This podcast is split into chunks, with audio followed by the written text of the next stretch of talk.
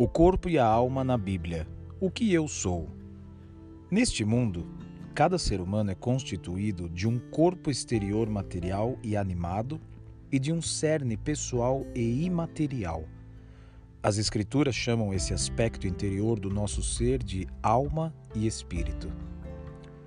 A teologia reformada nega que o homem seja tricótomo, ou seja, constituído de três partes distintas: corpo, alma e espírito. O conceito segundo o qual a alma diz respeito somente à percepção deste mundo, enquanto o espírito é uma parte distinta da personalidade que pode ter comunhão com Deus e com o mundo sobrenatural, difere tanto do ensinamento bíblico quanto do uso dos termos hebraico e grego. As duas línguas usam alma e espírito como sinônimos. Ainda que a princípio Algumas passagens pareçam fazer distinção entre alma e espírito, por exemplo, em 1 Tessalonicenses 5:23 e Hebreus 4:12 e suas anotações, essas passagens não visam identificar as partes que constituem o ser humano.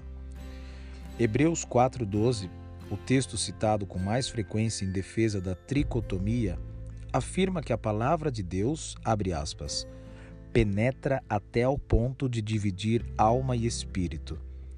No entanto, essa passagem não atribui pensamentos e atitudes nem ao espírito nem à alma, mas sim ao coração. E nesse versículo em particular, as três palavras coração, alma e espírito identificam de modo sinônimo a parte incorpórea dos seres humanos. Na verdade, Caso se considerasse que todos os termos diferentes associados aos aspectos incorpóreos da humanidade são componentes distintos nas pessoas, por exemplo, coração, alma, mente, espírito, partes interiores, o mais profundo do ser, o âmago, a tentativa de criar subdivisões causaria confusões intermináveis. A teologia reformada também enfatiza que o nosso corpo físico é parte integrante do plano de Deus para os seres humanos. Quando o corpo humano foi criado por Deus, ele não possuía nenhum aspecto mau ou corruptível. Se a humanidade não tivesse caído em pecado, as enfermidades e o processo de envelhecimento que conduzem à morte não teriam se tornado parte da experiência humana. Gênesis 2, 17 3, 19 ao 22 e Romanos 5, 12. Em decorrência disso, a salvação em Cristo é a salvação da pessoa como um todo, corpo e alma. Assim como Jesus Cristo ressuscitou dentre os mortos, tanto espiritual quanto fisicamente, só seremos inteiramente libertos dos efeitos do pecado quando recebermos a renovação interior e exterior total Enquanto Cristo não volta, somos renovados constantemente em nosso ser interior, ao mesmo tempo em que o nosso corpo continua a sofrer corrupção, 2 Coríntios 4, do 16 ao 18.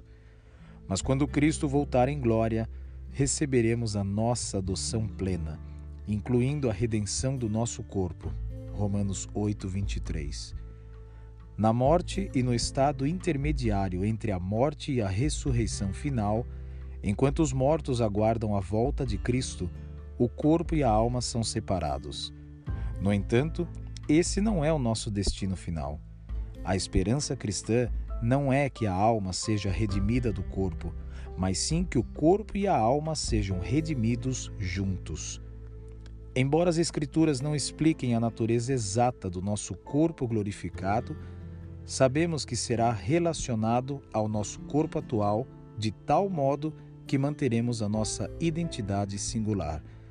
1 Coríntios 15, do 35 ao 49, Filipenses 3, 20 ao 21 e Colossenses 3, 4.